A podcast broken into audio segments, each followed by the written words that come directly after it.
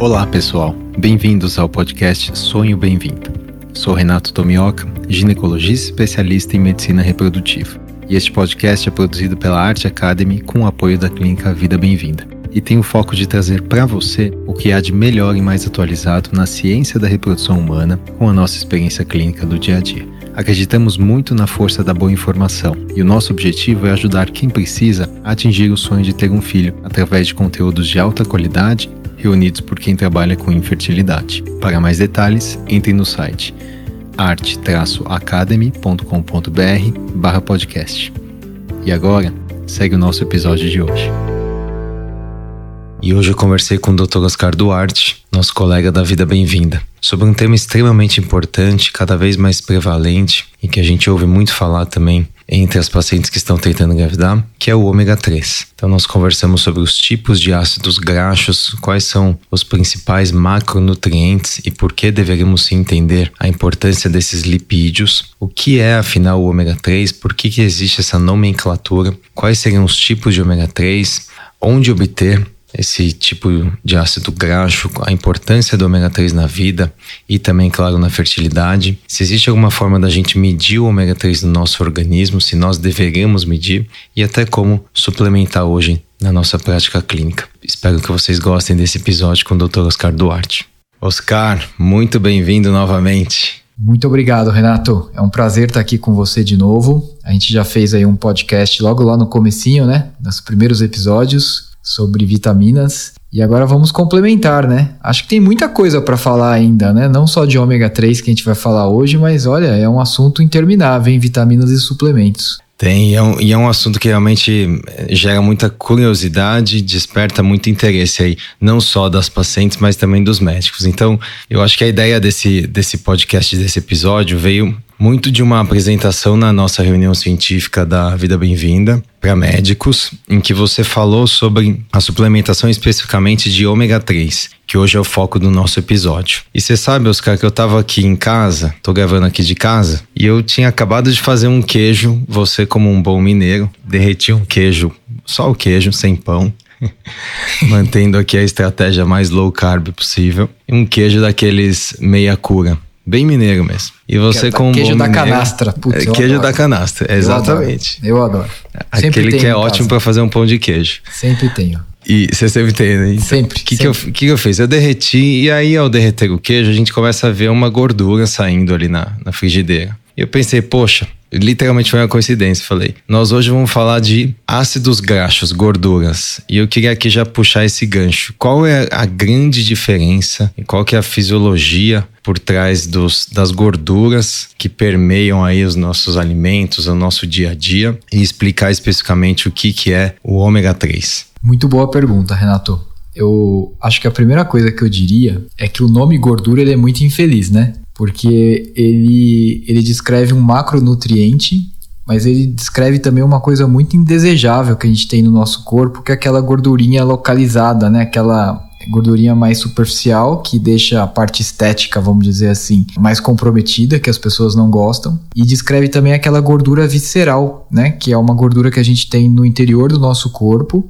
que a gente não vê, mas que é muito mais perigosa do que aquela gordura do lado de fora que esteticamente deixa a gente mais menos harmonioso, vamos dizer. A gordura visceral é a que realmente traz o risco cardiovascular, traz todos esses riscos dessas doenças aí que são os grandes males do século 20 e do século 21. E aí a gente tem um componente super importante, super nutritivo e essencial para nosso para nossa boa saúde, que é a gordura da dieta. E aí esses dois nomes por serem o mesmo, eles confundem um pouco as pessoas, né? E as pessoas acabam ficando com medo da gordura. Então você pôs o queijo lá e derreteu, saiu a gordura. Tem muita gente que quando faz isso fica com medo e fala: "Não, não posso comer esse queijo, tem que comer um queijo branco, que não é meia cura, que ele é menos gorduroso, né?" Exato. E isso talvez tenha um pouco da é, seja um pouco o reflexo do que a gente viveu ali. Essa nossa geração hoje que tem algo em torno de 40, 50 anos, viveu ouvindo que comer gordura leva a doenças coronarianas, leva a infarto, leva a problema cardíaco. Tal. Isso está enraizado até hoje na, na população, né? Talvez se a gente perguntar para 10 familiares, 8 ou 9 vão falar que isso é verdade. né? Que é melhor não comer porque faz mal ali. Agora, é lógico que isso deve estar sempre dentro de um contexto. Então,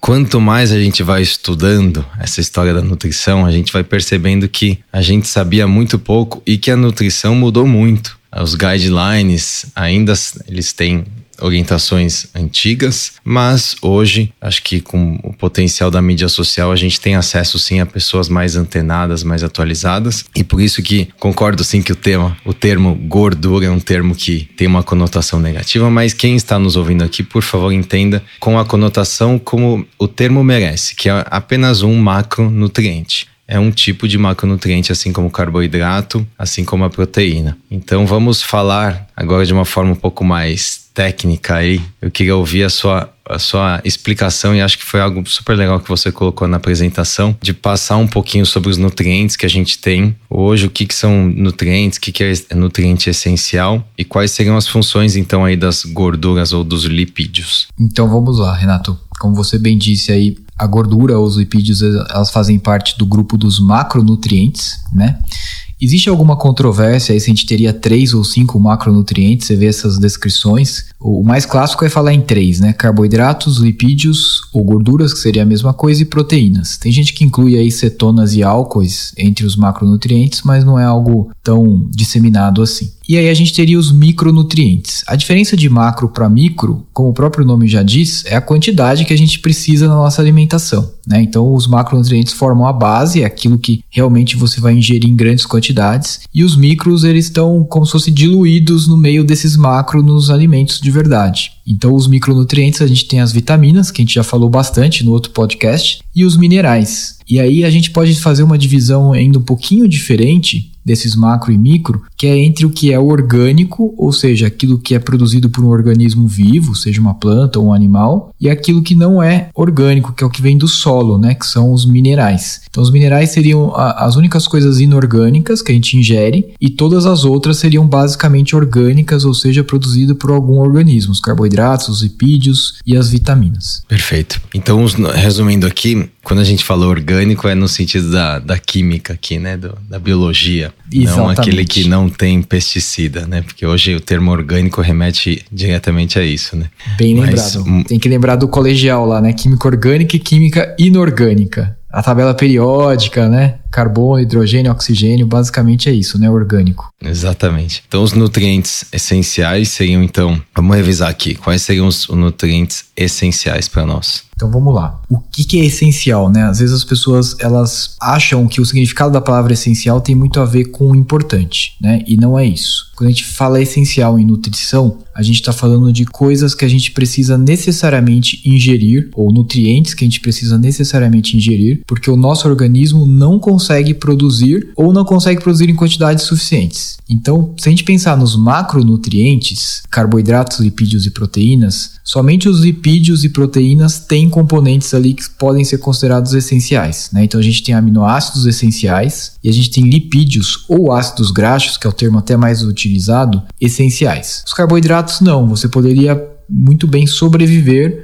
comendo zero carboidrato. Aliás, tem muita gente que sobrevive assim, né? Que tem uma dieta no carb né? Não é nem low carb, é no carb. É possível viver assim, diria, sem grandes problemas. E dentro dos micronutrientes, a gente tem as vitaminas, que por definição são essenciais, porque a gente precisa ingeri-las, a gente não consegue produzi-las. E a gente tem os minerais, que também, claro, vem aí de origem do solo, tal, a gente não consegue produzir minerais no nosso organismo, a gente precisa necessariamente ingeri-los. E aí do nosso tema específico de hoje, que são os lipídios, a gente tem dois tipos de ácidos graxos que são essenciais. E aí são os famosos ômega 3 e ômega 6, né? Que é o tema do que a gente vai destrinchar hoje aí nos próximos minutos. Então, por que que a natureza faz essa molécula tão especial que hoje a gente compra, nem sempre é tão barato e que se fala tanto? Por que que existe o ômega 3 e até o ômega 6? Qual é a função desses, dessas moléculas? Os lipídios, em geral, eles têm múltiplas funções no organismo, tá? Não, aí não só falando do ômega 3 e ômega 6, mas de todos os lipídios. Então, uma função essencial dos lipídios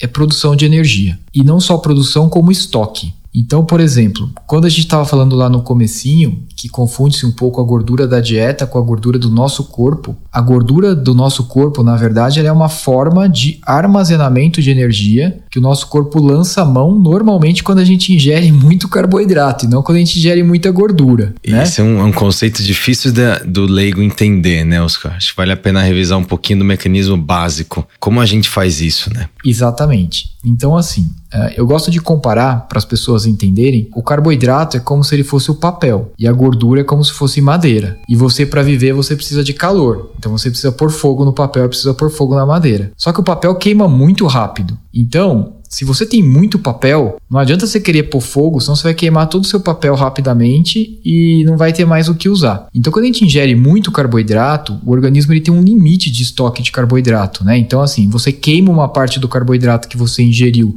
para produzir energia na hora, e aquela sobra de carboidrato você tem que mandar para o fígado, né? Vai ser armazenado sob a forma de glicogênio e eventualmente para os músculos também. Só que tem um limite, e o limite é muito pequeno, Renato. Então toda aquela sobra de carboidrato que a gente ingere, o organismo converte em gordura e armazena sob a forma de gordura. Então, essa seria uma primeira uh, função muito importante da gordura, que é estoque de energia. E aí, essa gordura pode ser queimada diretamente sem ser transformada em carboidratos. Então, você tem a oxidação lipídica e você produz energia diretamente a partir da gordura. Então, essa seria uma primeira função muito importante dos lipídios. Perfeito. E agora vamos caminhar. Então, acho que ficou claro que muitas vezes o tal do comer gordura engorda está associado ao veículo que está junto com a gordura. Então, por exemplo, se eu fizesse esse mesmo queijo, meia cura, delicioso, em cima de uma bisnaguinha, provavelmente o efeito metabólico, mesmo que, que efêmero ali, vai ser no longo prazo muito diferente de que se eu só comesse o queijo.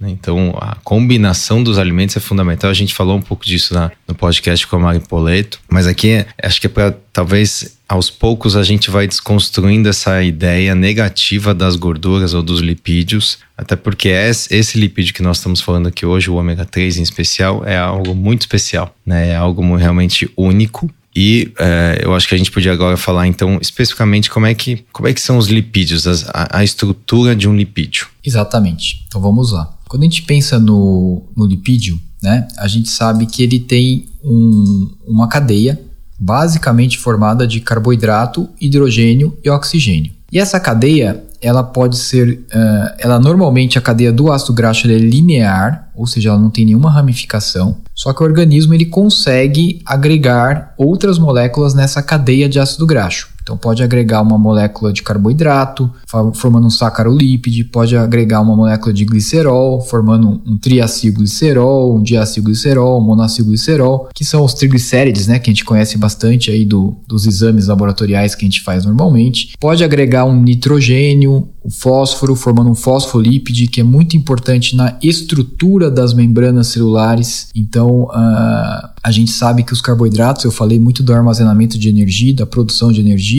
mas eles não fazem só isso. Eles fazem funções de estrutura no nosso organismo. Então, todas as nossas células têm muito lipídio nas membranas, e dependendo da ingestão de lipídios que você faz, você pode mudar a característica da membrana das suas células. E entrando aí na reprodução, você vai poder mudar a característica da membrana do espermatozoide, do óvulo óvulo, isso vai ter interferência com a função, tá? Essa formação das moléculas também de lipídios, ela vai ter a ver com a função de sinalização, produção de mediadores inflamatórios, né? Então, as famosas prostaglandinas, que todo mundo conhece, ah, vou tomar um anti-inflamatório, que é um inibidor de prostaglandina. A gente sabe que uh, elas são oriundas dos lipídios, né? E ainda tem que a gente tem que lembrar que ela vai entrar também na síntese e na absorção de algumas vitaminas que a gente falou lá no outro podcast. Porque se a gente for relembrar rapidamente, as vitaminas a gente dividiu em dois grandes grupos, né? Hidrossolúveis e lipossolúveis. E a gente sabe que as lipossolúveis, que são a A, a D, a E e a K, elas são produzidas a partir dos lipídios e os lipídios têm muita importância na absorção dessas vitaminas. Toda essa estrutura dos lipídios vai ter a ver com a função. Então é muito importante a gente ter essa noção. Então, por exemplo, a gente tem os prenóis, que são um tipo de cadeia de lipídio que vai dar origem às vitaminas lipossolúveis.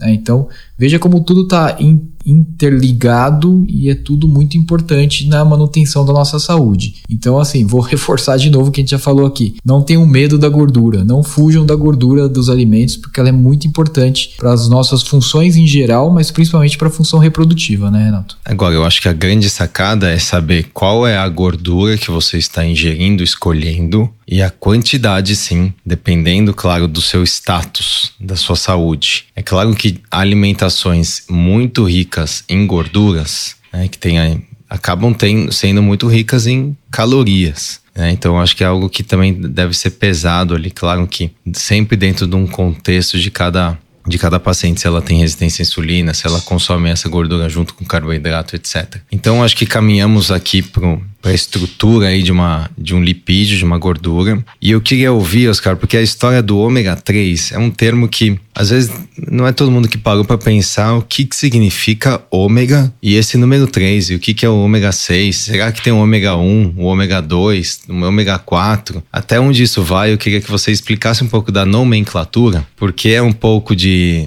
de papo de nerd, mas eu acho que é, é importante para o paciente entender também o que, que é o tal do ômega 3 aqui. Muito bom, Renato. Então, assim, o ômega 3 e o ômega 6, elas são gorduras poliinsaturadas. Então, antes de falar do, do ômega especificamente, eu acho que vale a pena você. O, o, doutor, o Renato tá comendo pão de queijo, gente, de queijo da canastra. Muito bom, muito bom. ai, ai.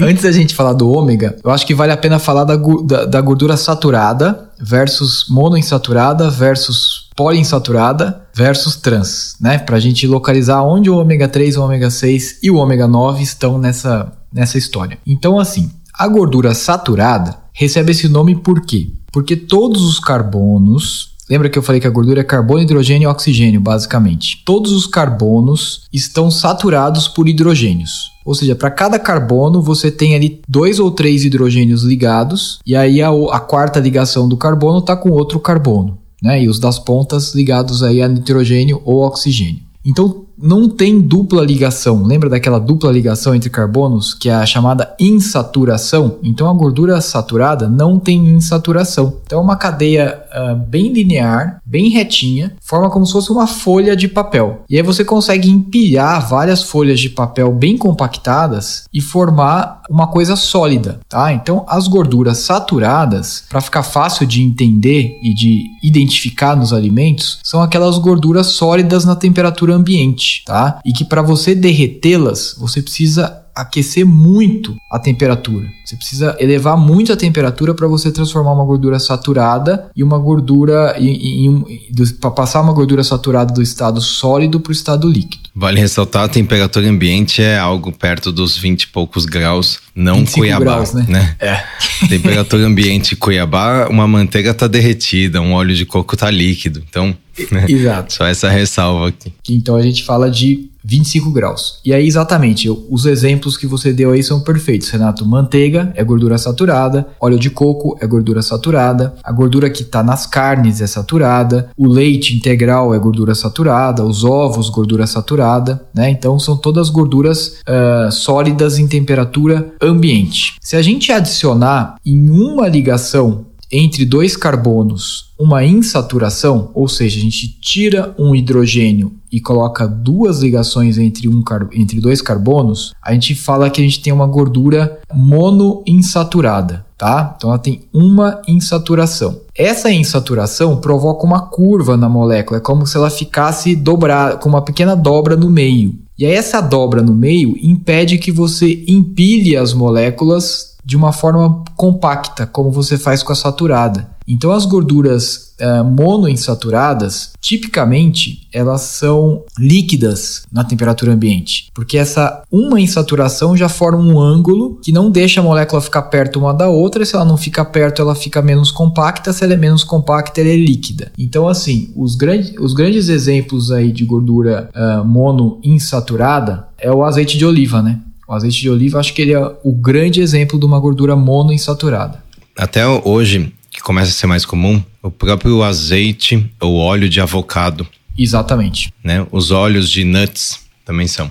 Os óleos de vegetais que são mais gordurosos, né? Vamos dizer assim. Não é aquele óleo de, de soja, que não é uma coisa muito gordurosa, milho. Se você pegar esses, eles não são monoinsaturados, né? Eu gosto de dizer, Renato, para ficar fácil de entender, é claro que não é uma regra infalível, mas assim, se você consegue pegar aquele vegetal na sua casa espremer com algum equipamento que você tenha entendeu? Um espremedor ou pôr no liquidificador e você consegue transformar aquilo de alguma forma, mesmo que seja meio bizarra assim, em algo líquido, provavelmente você está falando de gordura monoinsaturada. E se você pega a, um vegetal que na sua casa, por exemplo, soja, milho, você pode pôr no liquidificador, você pode amassar, você pode fazer o que você quiser. Você não vai transformar aquilo em líquido, você vai transformar aquilo em pó.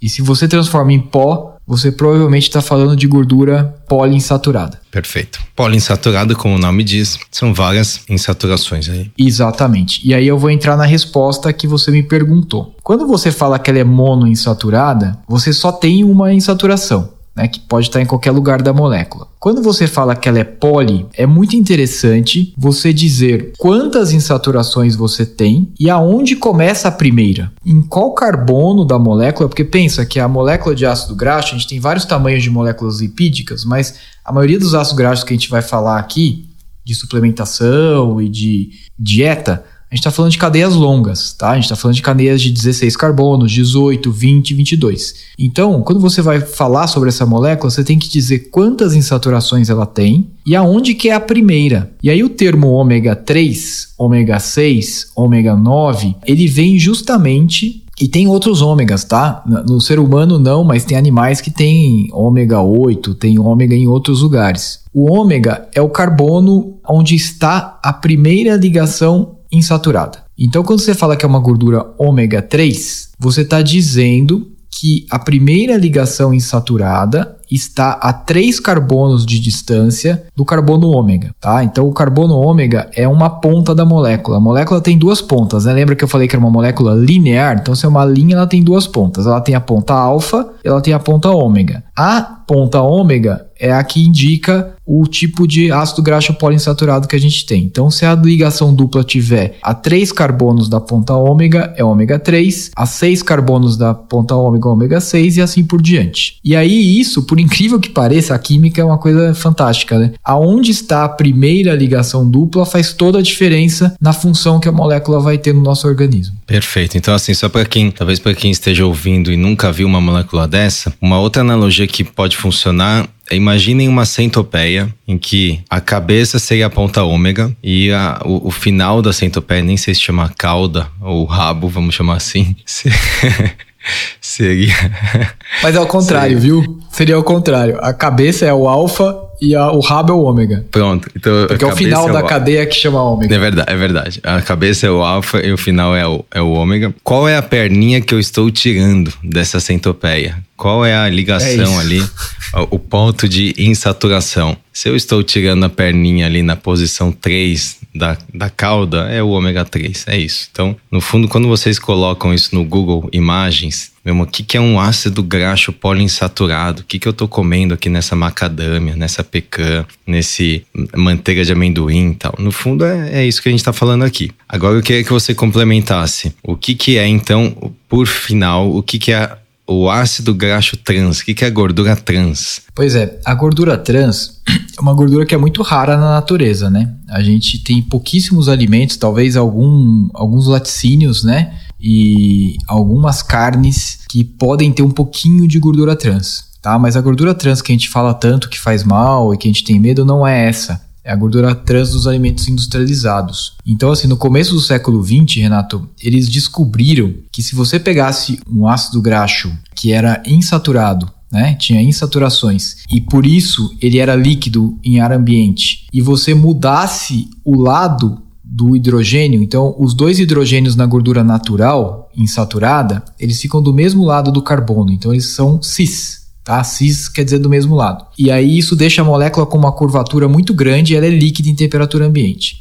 Se você puxasse quimicamente, uma reação química industrial, né, na indústria, se você conseguisse quimicamente puxar um hidrogênio para o outro lado, então você não teria mais um, dois hidrogênios cis, dois hidrogênios do mesmo lado do carbono, mas um de cada lado, essa curvatura da molécula diminuiria. E aí você conseguiria transformar algo que era líquido em temperatura ambiente em sólido. E aí eles conseguiram criar uma gordura vegetal hidrogenada, que eles chamam, né? Porque eles acrescentaram o hidrogênio para fazer essa reação. E essa gordura que até então era líquida e que é, não tinha utilidade na indústria, mas não tinha a utilidade toda que eles conseguiram fazer com a sólida, né? Porque aí a sólida abriu portas para você produzir Inicialmente era o Crisco, né, que era conhecido no começo do século XX, mas aí depois criaram a margarina e por aí foi. E aí todas essas coisas, essas frituras, essas coisas industrializadas que a gente come, batata frita, é, carne, nuggets, né, que tem fritura tal, tudo isso tem é, gordura hidrogenada. Tá? Tem essa gordura trans que eles acrescentaram o hidrogênio nas moléculas e mudaram o lado em que o hidrogênio está preso no, no carbono de forma que a molécula ficou mais linear, ou seja, ficou mais parecida com a saturada, né? Então ela é uma insaturada mais parecida com a saturada. Só que ela faz mais mal para a saúde do que a saturada. Por quê? Porque evolutivamente a gente não está acostumado a lidar com esse tipo de gordura. Na natureza tem muito pouco. Então nosso organismo não tem as ferramentas para metabolizar bem essa gordura. E ela acaba ficando, vamos dizer ali, livre no nosso organismo para provocar vários efeitos deletérios. Né? E é uma gordura muito inflamatória apesar de ter sido rotulada, e acho que essa é a grande sacada, né? Do ponto de vista mercadológico, a gordura trans entrou como algo moderno, como muito bom, novo, né? Você vê, você pega aquelas. Até acho que no YouTube tem, assim, você der um Crisco lá, você vai ver umas coisas interessantes, assim. Dá uma impressão que era uma, uma gordura de quem tem acesso até essa gordura, porque era uma coisa premium e tal. E aí a gente começou, até hoje, a margarina, até hoje, quem aqui não, já não comeu margarina ou come ainda até hoje, achando que faz bem, porque tem o selo ali da Sociedade Brasileira de Cardiologia, ou porque, né, já ouviu falar que margarina é melhor do que manteiga, enfim. Isso é algo muito questionável, né, Oscar? É. É uma coisa que começou nos. ficou muito forte a partir dos anos 50, né, Renato, nos Estados Unidos. E aí, década de 60, 70, 80, quem, quem nasceu e cresceu nessas décadas, 60, 70, 80, ou seja, os nossos pais e um pouco a gente, cresceu ouvindo isso, né? Eu lembro que meu pai, no, começo da década de 90, ele teve um infarto, eu já tinha 10, 11 anos, e eu lembro, é muito claro para minha memória, de a, as recomendações do cardiologista na época. E assim, a gente aboliu queijos amarelos de casa, só queijo branco, ricota, etc. E aboliu manteiga. E falou assim: ó, você tem que usar margarina. Eu vou falar a marca, hein? Tudo bem. Você tem que usar Becel. Que a Becel era a única que tinha o um coraçãozinho lá da, da Sociedade Brasileira de Cardiologia. E a, American Heart Association fez a mesma coisa nos Estados Unidos, né? Eles também é, deram é, selo para várias margarinas e várias coisas que não fazem tão bem para a saúde, né? É, e eu acho matinal. Vale... Exato. Eu acho que vale aqui uma ressalva, porque senão parece que o mundo inteiro é contra né, a espécie humana e quer matar todo mundo. Mas eu acho que tem, no, no fundo, tem, lógico, um viés comercial grande. É, são empresas enormes que dependem desses alimentos e acabam tendo ali um monte de funcionários que trabalham nessas empresas e tal. Mas eu acho que o intuito inicial, posso ser ingênuo, posso ser um pouco naive aqui, mas no geral acho que não é aquele intuito do mal, né? De vamos fazer uma coisa aqui para vender que vai fazer mal para a população. Às vezes é ignorância científica mesmo, né? Às vezes a gente não tinha estudos, talvez, provando, e hoje está muito claro, está nítido que é um tipo de gordura que a gente tem que fugir, que essa gordura, essa, essa gordura hidrogenada e essa gordura da fritura, né, Oscar? Eu queria que você comentasse um pouquinho o que, que acontece quando a gente frita, por exemplo, um bife à milanesa crocante, delicioso, num óleo canola. O que, que acontece ali? De uma é, forma simples. De uma forma bem simples. Assim, os óleos vegetais poliinsaturados, então canola, que você deu exemplo, ou girassol, milho, soja,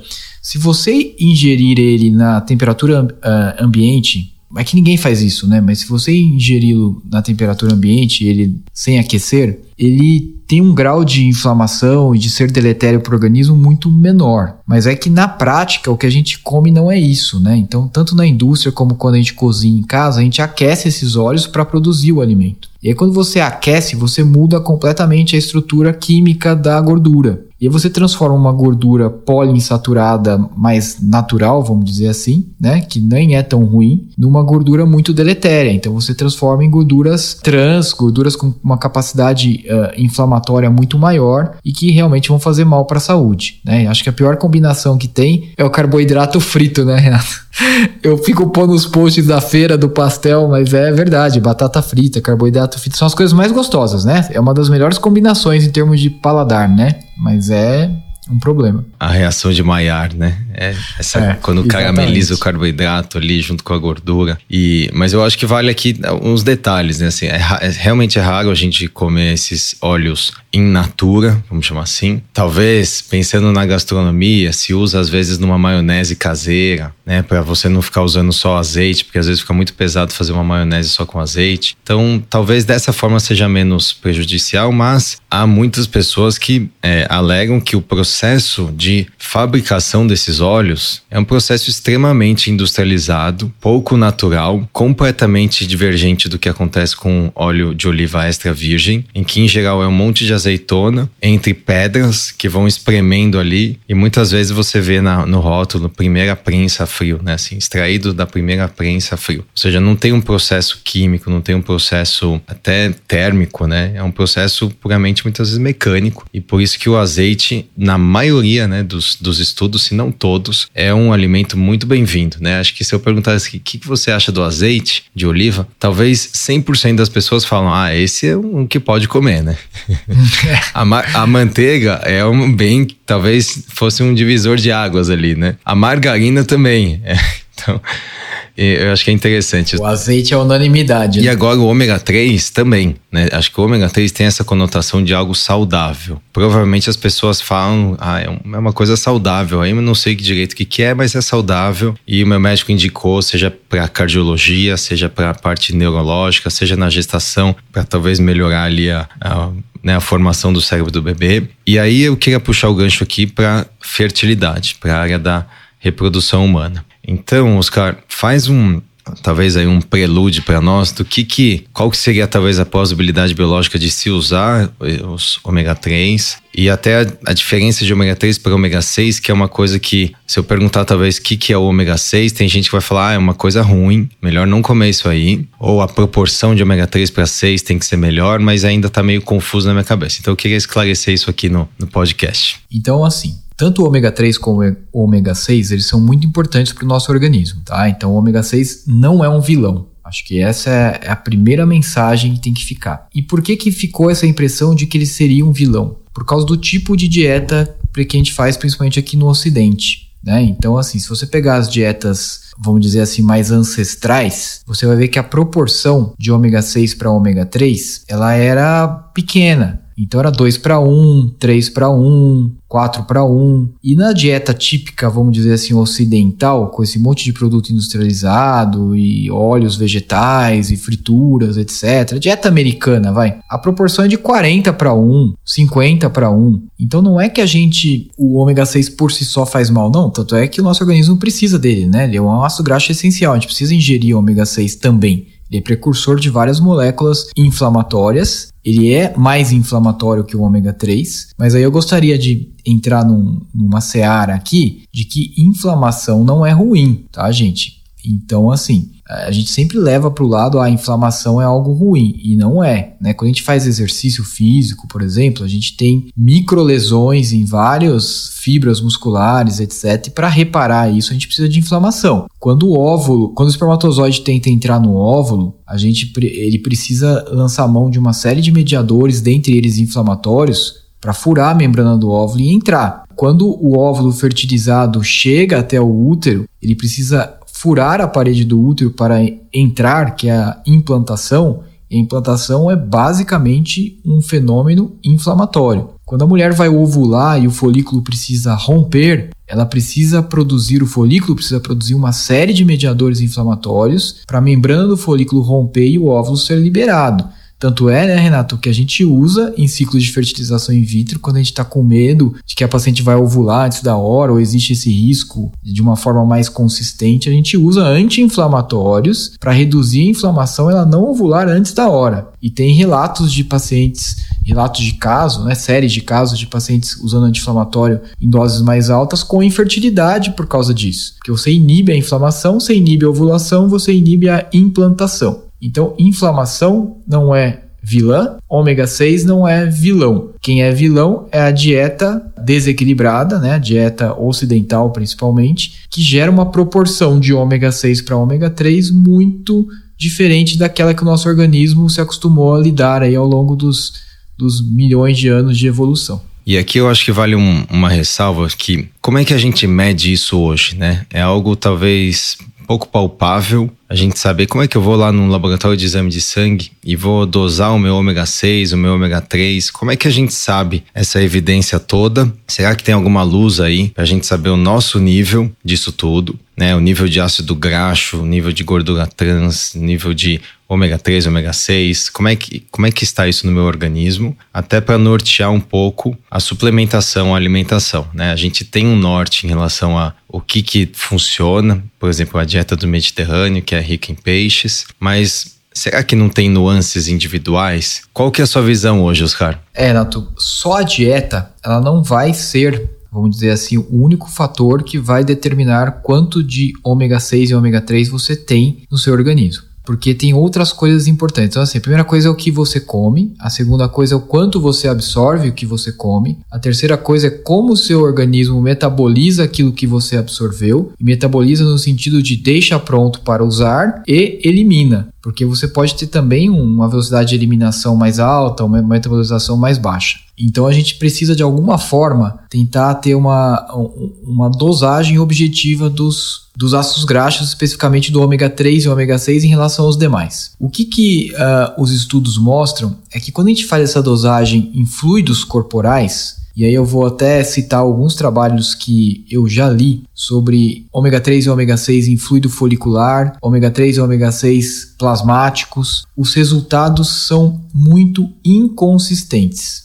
tá? Esses ácidos graxos circulantes. Então, a maneira mais fidedigna que a gente tem hoje, tá? Talvez não seja perfeita ainda, mas é a mais fidedigna, é de estudar a proporção de ômega 3 e ômega 6 nas membranas celulares, porque ali você vai ter de uma forma mais estável. Então, quando você estuda ômega 3 e ômega 6 na membrana da hemácia, você tem uma noção melhor de como está a proporção no organismo dessa pessoa e o que você deveria fazer para ajustar essa, essa proporção. Então, assim, no que pese ter alguma discussão em qual seria o nível ideal, a maioria das pessoas considera aí que uma, uma proporção de 8 a 12% de ômega 3 em relação aos ácidos graxos totais na membrana seria uma quantidade ok. E a gente sabe que aqui no Ocidente, Estados Unidos, Brasil, que a ingestão de peixes, de águas frias e de outros alimentos que são ricos em ômega 3 é baixa, a população tem em média 4%.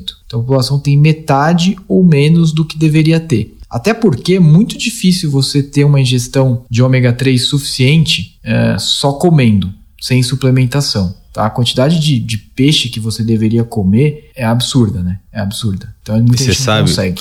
Oscar, que lá é, eu acabo às vezes pedindo um teste, que é um teste que está aí no mercado que existe, que é o Omega Quant. E esse teste, ele é exatamente isso. Ele vê o, a quantidade de ômega 3 e ômega 6 e outros ácidos graxos na, nas hemácias, então na superfície da hemácia, que é uma forma simples, né, com um exame de ponta de dedo, literalmente. E você tem uma, você extrai essa porcentagem. E aí, eu tenho algumas pacientes que fizeram, tiveram a oportunidade de fazer isso. E uma delas, uma médica, colega nossa, ela come salmão, comida, ela fala assim, eu como, eu como comida japonesa umas duas a três vezes por semana. Salmão do Chile, né? Basicamente salmão. Do Chile. Que é um peixe gordo. Podemos até discutir a origem do salmão, se ele é um peixe de verdade, enfim. Cativeiro, mas vamos, exato, ração, vamos, né? Se a cor dele é aquela ou não, mas enfim, é um peixe gordo, certo? É um peixe que de fato tem ômega 3. E eu falei, vamos testar, meu. Fiz o ômega 3 dela. Foi o maior ômega 3 que eu já vi sem suplementação. Era quase 13%.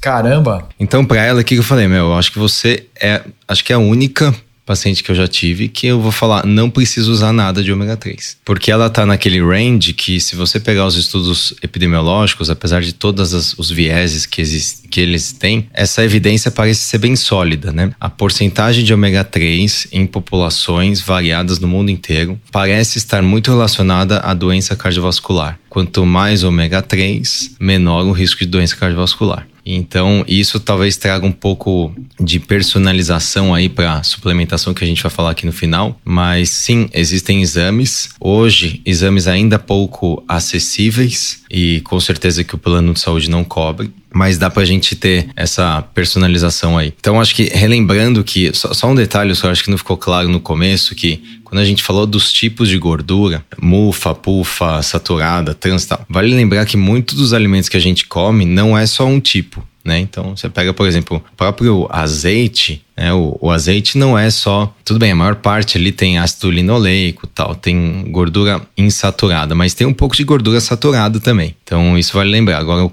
óleo de coco, por exemplo, é quase que 100% de gordura saturada. Manteiga, quase 70%, e por aí vai. Então não é nem tudo é sim ou não, né? É aquilo ou outro. E esses, gostei que você comentou que inflamação nem sempre é ruim, aliás, é um processo metabólico importantíssimo no nosso corpo inclusive para defesa, né? Então, muitas vezes você suprimir esses processos por exemplo, usar um anti-inflamatório ou um antioxidante. O processo oxidativo ele é importante. Usar um antioxidante de rotina, você tem que pensar bem se vale a pena, né? Porque às vezes você está inibindo processos fisiológicos e levando a menos saúde, né? A gente comentou isso um pouco na, naquele outro episódio. Então vamos lá, Oscar. Quais são então os tipos de ômega 3? Vamos falar um pouquinho só sobre o ômega 3 agora. O ômega 3, basicamente a gente tem dois tipos, né, Renato, do que a gente prescreve no nosso dia a dia, né? A gente tem o EPA e a gente tem o DHA.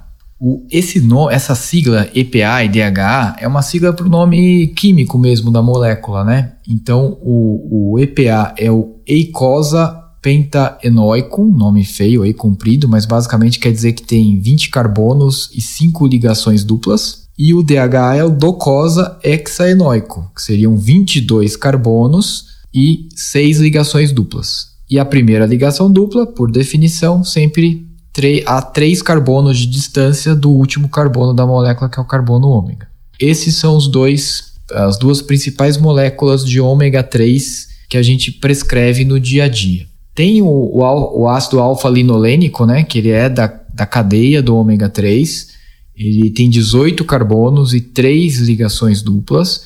E ele, a partir dele, as enzimas conseguem metabolizar e chegar até o EPA e o DHA. Seria o, o alfa-linolênico, por exemplo, o ALA, seria um ômega 3 de origem vegetal, né? O pessoal fala, ah, ômega 3 vegano tal. Da linhaça. Da linhaça, exatamente. Tá? Então, então lembrando esses. assim que Perfeito. Eu acho que lembrar que quando você vai comprar um suplemento, e aqui quem já comprou ômega 3 pode ter visto, é meio difícil no começo você entender quantos gramas tem. Porque dependendo da marca, é, não fica tão claro se ali tem um grama de óleo de peixe, se tem um grama de EPA mais DHA, ou se é um grama de ômega 3 no total. E aí você tem que ler a bula atrás, tem que ler aquele quadrinho de valor nutricional. Então a dica é Sempre que você for comprar um suplemento de ômega 3, atente-se muito à concentração por cápsula e atente-se muito à dose prescrita pelo médico dependendo da sua situação. Por exemplo,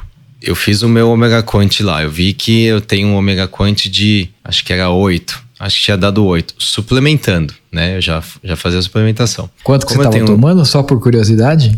Eu acho que eu tomava, acho que eu tomava 4 cápsulas por dia, 2 gramas, é. Só que por conta da minha, do meu risco cardiovascular, enfim, histórico pessoal, e aí que entra a individualização, a orientação é aumentar a dose. Eu tenho que chegar passar dos 12%.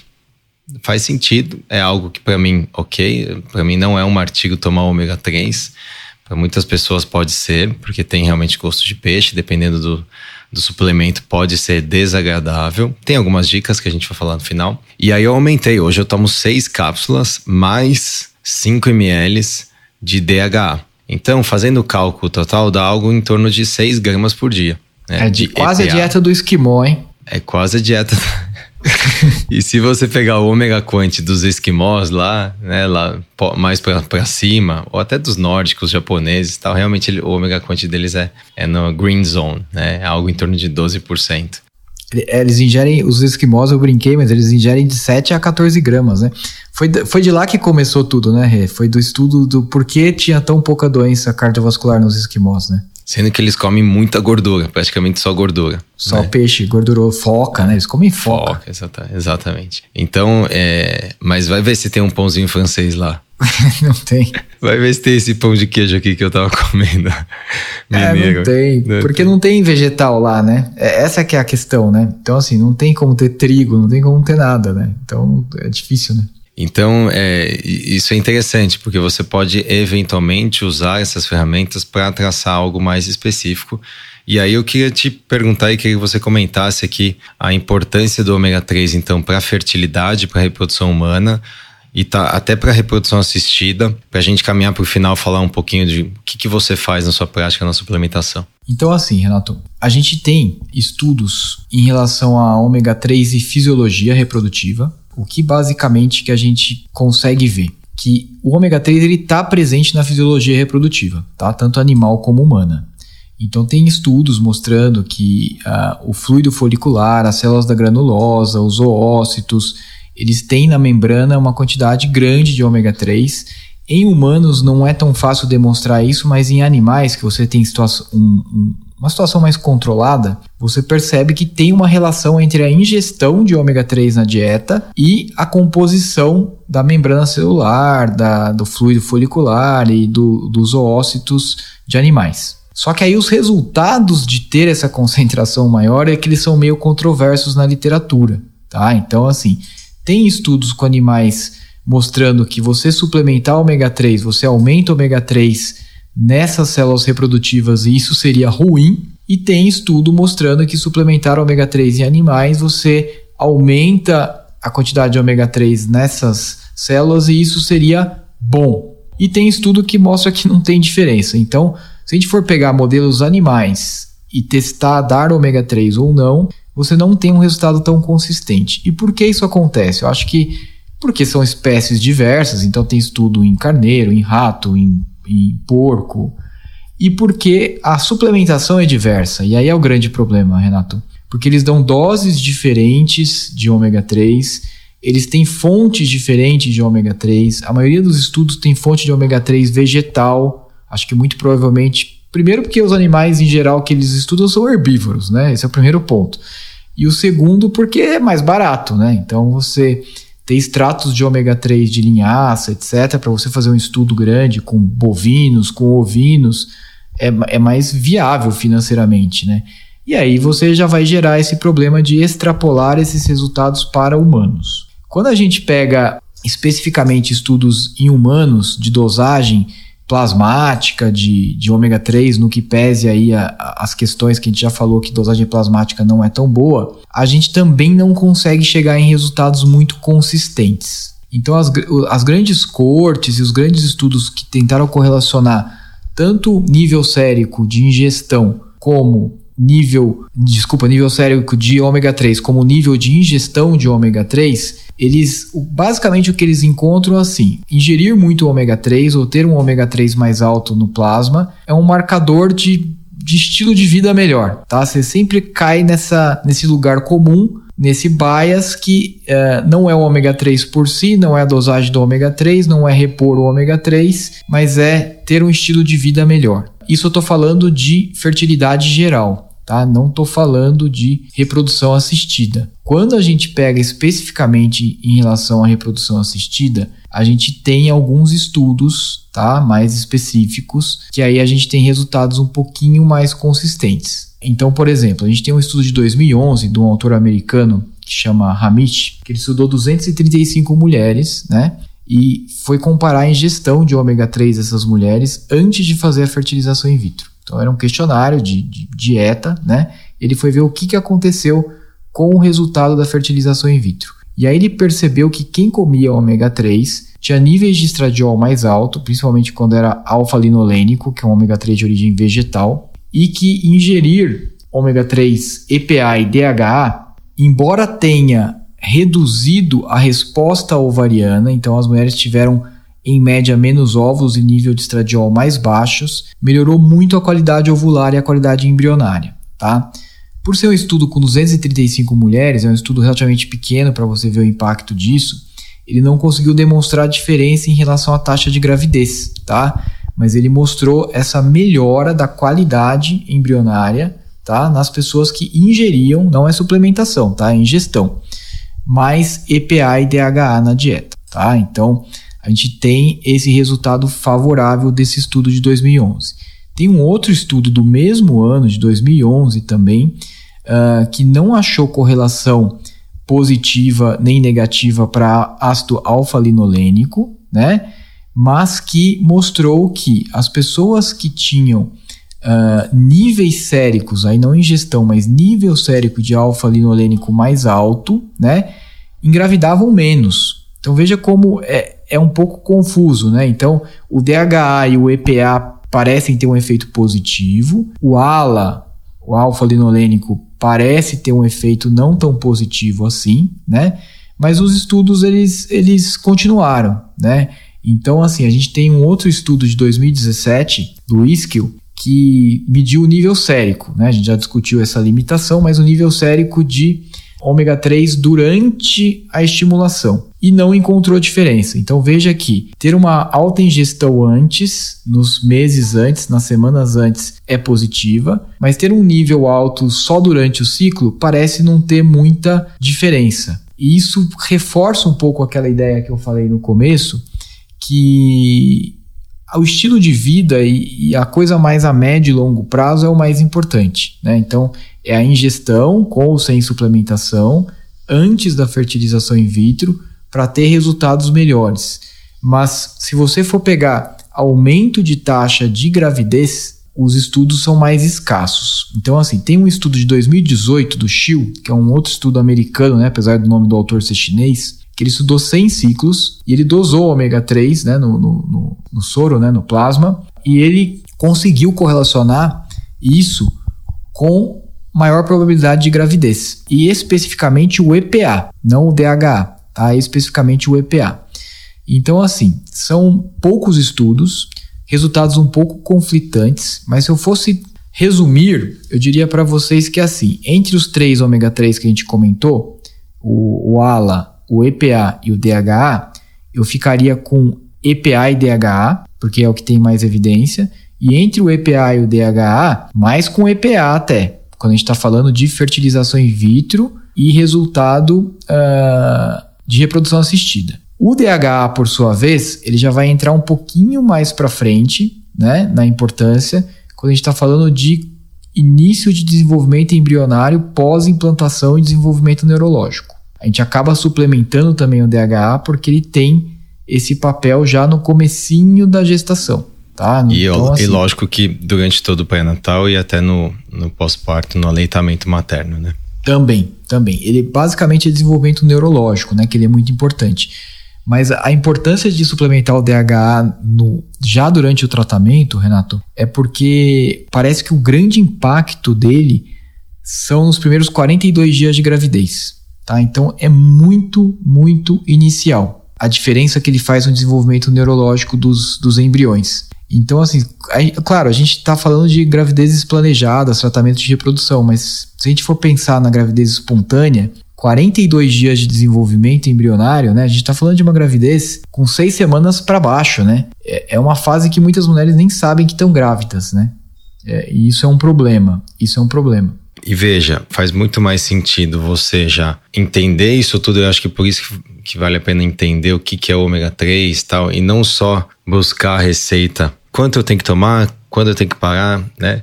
No fundo, eu acho que por trás dessa recomendação, que hoje a gente é muito pró uso de ômega 3, né? Pela evidência que a gente tem hoje, 2021. Pode ser que depois saiam evidências melhores falando que não, que não precisava. Por quê? Sempre que a gente vai assumir alguma estratégia, alguma tática aqui terapêutica, a gente tem que pensar qual é o custo, qual é o possível dano, qual o risco, né, daquele, daquele, daquela substância por quanto tempo eu vou ter que usar isso e qual que realmente é o benefício e se isso está provado em ciência ou é algo teórico ainda em modelo animal. Então, minha visão sobre o ômega 3 especificamente para a mulher, a gente falou muito da mulher aqui, da mulher que está tentando engravidar e a mulher que acabou de engravidar, é que é, uma, é um dos, dos suplementos que a gente passa na consulta, inclusive, né, Oscar? A gente orienta muito. É difícil, eu sinto, eu sinto que existe uma resistência de muitas pessoas a usar o ômega 3, porque não é barato mesmo. É difícil, às vezes, as pacientes ficam perdidas em relação a qual o melhor ômega 3 do mercado brasileiro.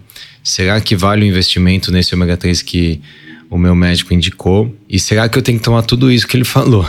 Então, você vê, às vezes parece um exagero, né? Fala assim, ah, vou tomar só um. Hoje mesmo eu atendi uma paciente, um pós-operatório de uma cirurgia, e que eu, eu falei, né?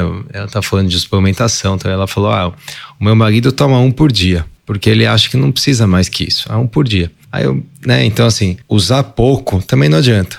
Né? Acho que tem que usar a dose recomendada, talvez no futuro uma dose personalizada, mas eu acho que existe sim uma diretriz aí de dose mínima e por um tempo suficiente, né? Por exemplo, a gente vê desfecho em doença cardiovascular, os trials geralmente pecaram porque usaram pouca dose, talvez suplementos de qualidade questionável e por pouco tempo.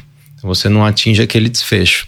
Agora eu queria trazer só um pouquinho, alguns, um breve resumo aqui da evidência do uso de DHA especificamente, que seria o, o produto final ali da metabolização do ALA e do EPA. E por isso que tem muita gente que usa EPA acreditando que aquilo vai ser convertido, né? Mas na gravidez é um, é, se usa muito DHA. Direto, tem evidência, né? É, a maioria é DHA. Tem evidência mostrando que talvez melhore o risco de parto prematuro. Tem até a revisão da Cochrane sobre isso. Tem algumas, vários falando que poderia aumentar o score, o QI, né, o, o coeficiente de inteligência lá na frente uma, da criança. Então, talvez tenha realmente um sinal aí de algo é, neurológico importante. Talvez possa reduzir o risco de depressão no pós-parto depressão pós-parto, perdão, reduzir até risco de doença é, respiratória, como asma, e enfim.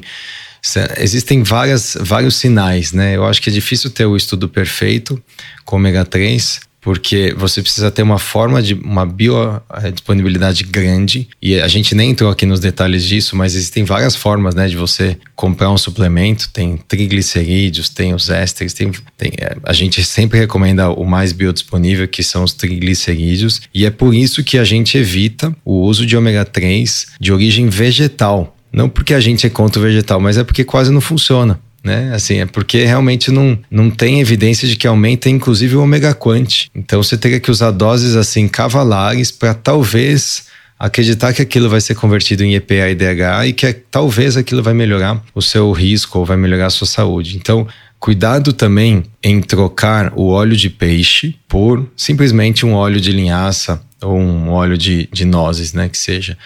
Você tem que ver exatamente o que tem ali. Isso dá trabalho. Às vezes o médico não sabe fazer isso. Acaba indicando ali, ah, posso tomar esse, doutor? Pode. Nem ver o que tem lá. Então, acho que tem que sim é, investir no suplemento adequado. E aí, eu queria aqui finalizar com o que você hoje recomenda, Oscar, em termos de dose de EPA, EDH e a origem, como tomar e se tem alguma dica aí para talvez tirar aquele retrogosto de peixe que algumas pacientes têm.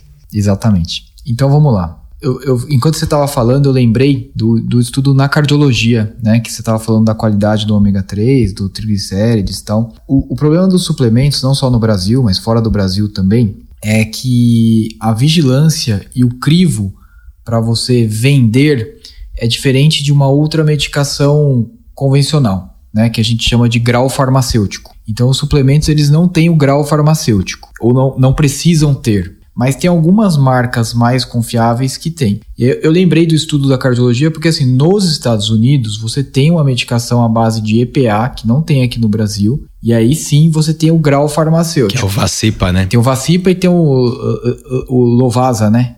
Lovasa também. Lovesa. Lovesa, uhum. Lovesa, que é EPA, né? É 4 gramas de EPA. Então aí você tem certeza que você não está tomando óleo de peixe com um monte de coisa misturada, que você está tomando EPA, 4 gramas. E aí o estudo que usou essa medicação realmente mostrou melhora nos desfechos cardiovasculares. Né? Só corrigindo, eu falei errado, é Lovasa, tá? É o que você falou mesmo. Lo, é Lovasa. Não tem no é. Brasil, né? Até onde eu sei, é. não tem.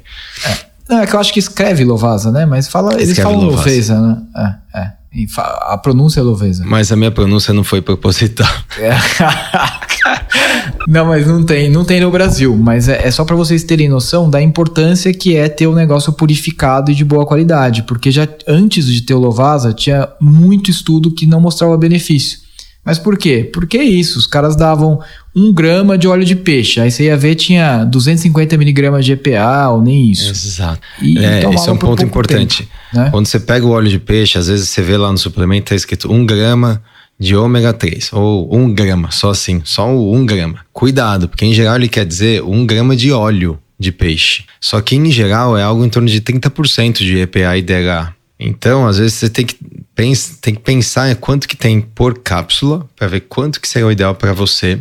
E o detalhe de sempre, de preferência, ingerir com algum alimento, né, Oscar? Exatamente. Então eu disse lá no começo, mas não, não basta, não, não basta, é, não custa, né? É lembrar a importância dos lipídios também é melhorar a absorção de coisas que são lipossolúveis. Então, assim, você comer, você ingerir as vitaminas lipossolúveis e você ingerir o ômega 3 ou eventualmente coenzima Q10 junto com uma dieta com algum conteúdo de gordura, você vai otimizar a absorção desses, desses suplementos. Mas aí, voltando na pergunta principal que você fez, quanto eu prescrevo? A gente sabe que a, a média de ingestão de ômega 3 aqui na, na, nos Estados Unidos, por exemplo, né? E provavelmente no Brasil não deve ser muito diferente disso, é 150 a 200 miligramas por dia, Renato.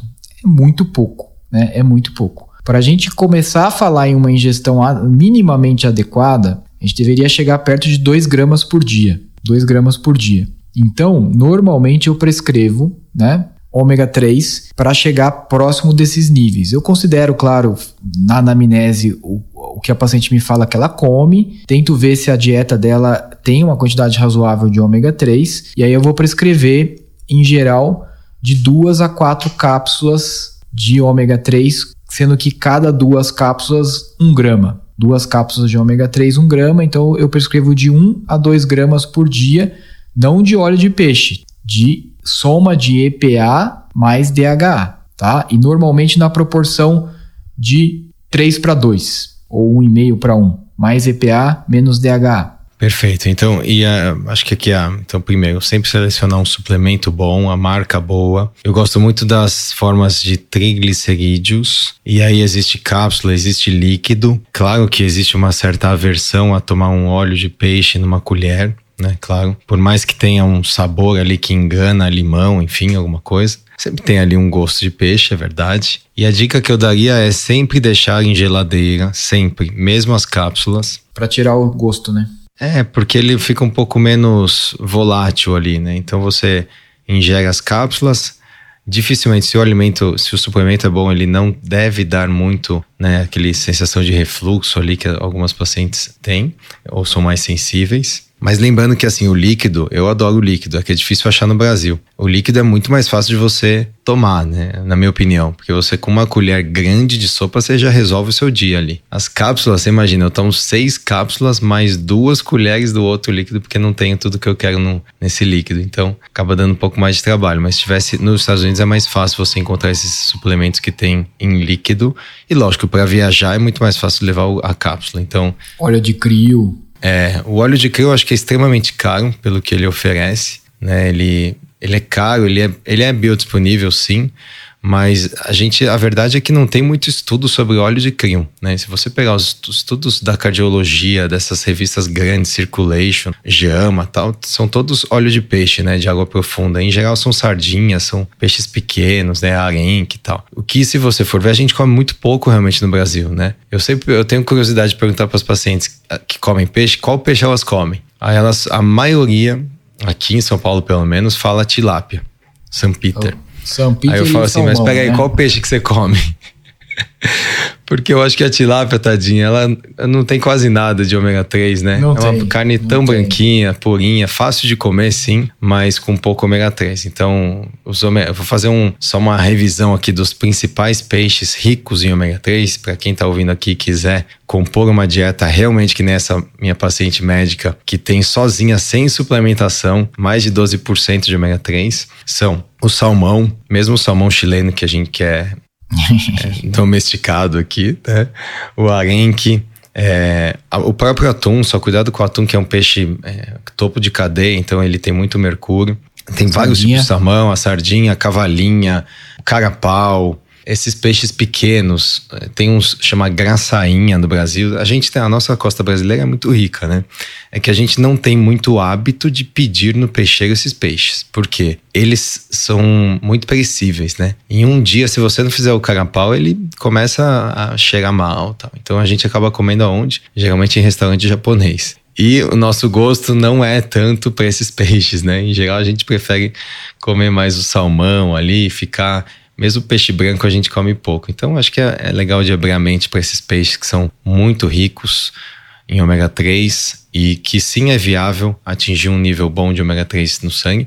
Com certeza pode compor uma alimentação também pró-fertilidade e com certeza pró-cardiologia, pró-neurologia, pró-longevidade. Então, Oscar, queria só, só fechar assim com um pouco do seu depoimento aí sobre a sua história aí, sua jornada com a, com a nutrição, com a nutrologia e com essa ciência aí que parece algo fantástico novo para nós, né? Que fizemos faculdade lá de medicina, tínhamos a cabeça super quadradinha e agora nos deparamos aí com essa evidência fascinante. Que, que, como é que você trilhou essa vida aí? É, Renato, eu até 2000 e Bom, eu me formei em 2003, né, para as pessoas terem essa, essa dimensão aí de datas. Terminei a residência em 2007. A gente não tinha nada, nada de nutrição na faculdade, é praticamente zero, tá? Talvez alguma coisinha ali no quinto ano, quando a gente passa na cirurgia do sistema é, digestivo, né? A gente vê alguma coisinha, mas é de nutrição, mais nutrição parenteral e outras coisas do que qualquer outra coisa. Residência também, pelo menos na área de ginecologia obstetrícia, a gente não vê praticamente nada de nutrição, tá? Talvez só alguns pontos bem gerais assim de nutrição no pré-natal. E eu fui aprendendo e lendo poucas coisas em reprodução que tem também e dados muito confusos, né, Renato? A literatura de, de nutrição é, é muito, muito confusa. É, só que aí eu tive uma virada na minha vida pessoal, na verdade, a, a partir de 2018 para 2019, eu comecei a me interessar mais por isso, por questões próprias. Comecei a estudar mais muita influência sua e da Beatriz, né, que é daqui da clínica, que gosta bastante de nutrologia, da doutora Beatriz Truitz, e dando várias dicas aí de, de, do que ler, do que estudar, do que ouvir, e mesmo de medicamentos, suplementos, prescrições, etc. E aí eu comecei a me interessar bastante por esse assunto, e é incrível, né, porque enquanto a gente não estuda e não põe na prática, a gente não dá muito valor, né, a gente sempre acha que é, um, é uma coisa complementar. Então, assim, ó, eu tenho que fazer o exame, eu tenho que tomar um remédio e aí mudar ali a minha alimentação. Então, é sempre o último item, né?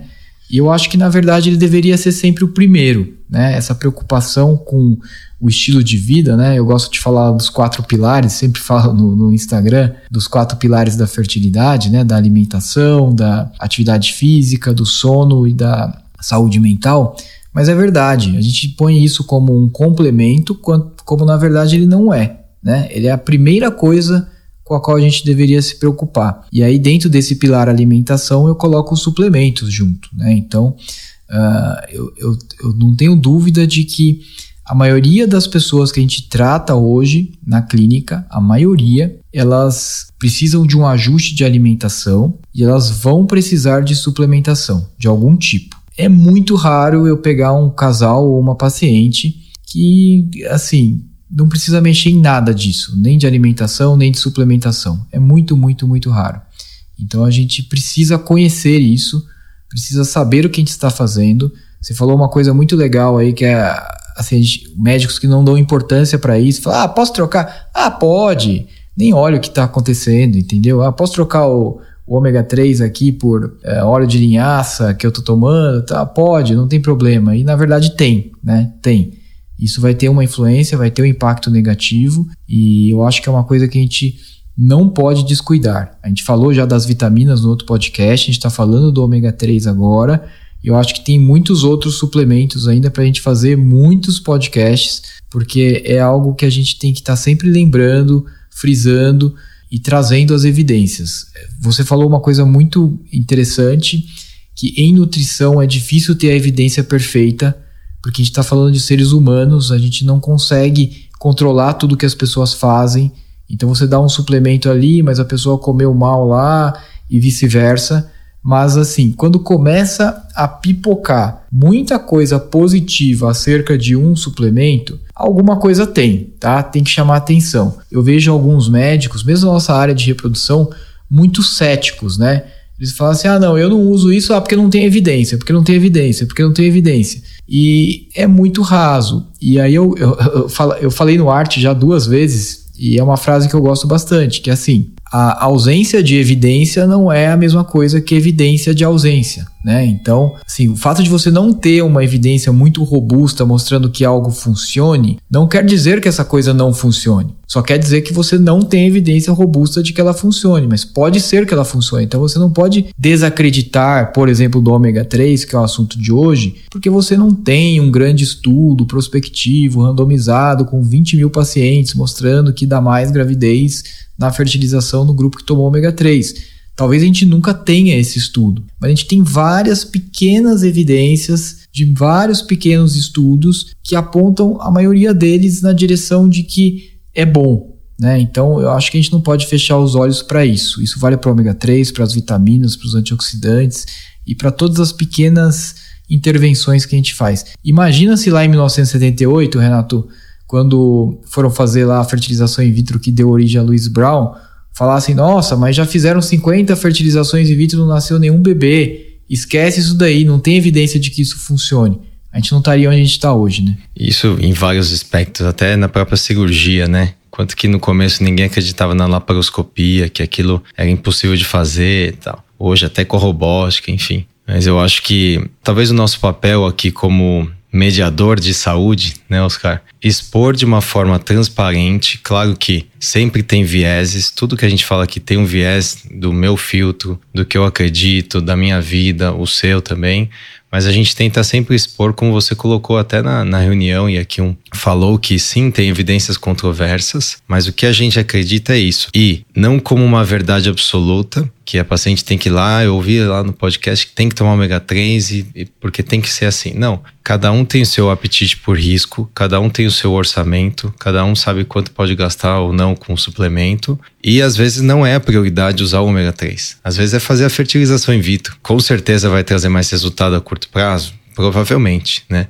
Então, acho que essa habilidade individual aí de escolher. E veja, eu acho que a paciente é dona, sim. É, tem que ter essa, essa sabedoria, né? E acho que as pacientes mais curiosas e que, e que estudam acabam tendo essa vantagem, eu chamo até, é uma vantagem de não serem, não enganadas por profissionais, mas não serem enganadas pela ciência ruim, né? como a gente viu muito agora nesse ano de 2020. Como uma ciência ruim pode é, mudar até o rumo da humanidade, né? Então, acho que a gente tem que tomar cuidado com as informações, checar as fontes, como você fez aqui, e ter a liberdade de usar ou não usar, saber que isso, é, isso que a gente está falando aqui pode ser uma verdade hoje e amanhã não, e a gente pode chegar ano que vem e dar uma outra recomendação. Acho que essa é a beleza da, da medicina, que é essa ciência das verdades transitórias. Então, Oscar, muito obrigado pela sua participação aí de novo, brilhante. Sempre aprendo muito com você e por isso sempre vou te convidar para mais e mais episódios, porque para mim é um, é um horário de estudo também. Bom, muito obrigado, Renato. Eu que agradeço a participação mais uma vez. É sempre um prazer estar aqui compartilhando com você essa, essa uma horinha, uma horinha e meia aí desse bate-papo. Espero que as pessoas que escutem esse podcast gostem do que elas vão ouvir e repliquem, né? Acho que o podcast é muito importante você ter essa, replicar, né? Indicar para as pessoas que você conhece, porque uma parte da mudança de estilo de vida que eu fiz foi isso. Você me indicou um podcast que eu comecei a ouvir, eu já repliquei para várias pessoas e várias pessoas mudaram o estilo de alimentação delas ouvindo esse podcast que você me indicou. Obrigado, Oscar. Um abraço. Um abraço. Até a próxima. Tchau, tchau. Obrigado por estar conosco nesse episódio do Sonho Bem-vindo. Se você estiver interessado em saber mais sobre o que conversamos nesse episódio, entre no site arte-academy.com.br podcast.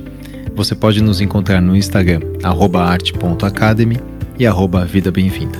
Se você gostou desse podcast, ficaremos muito felizes de ouvir sua opinião nos comentários da Apple Podcast ou qualquer plataforma que esteja usando. Esse podcast tem caráter meramente informativo e educacional. Não deve ser utilizado para realizar autodiagnóstico ou automedicação. O conteúdo não é feito para substituir a consulta com um profissional de saúde. Em caso de dúvidas, consulte o seu médico. Somente ele está habilitado a praticar o ato médico, conforme recomendação do Conselho Federal de Medicina. Nenhuma relação médico-paciente é estabelecida aqui nesse canal, e somos muito transparentes em relação aos conflitos de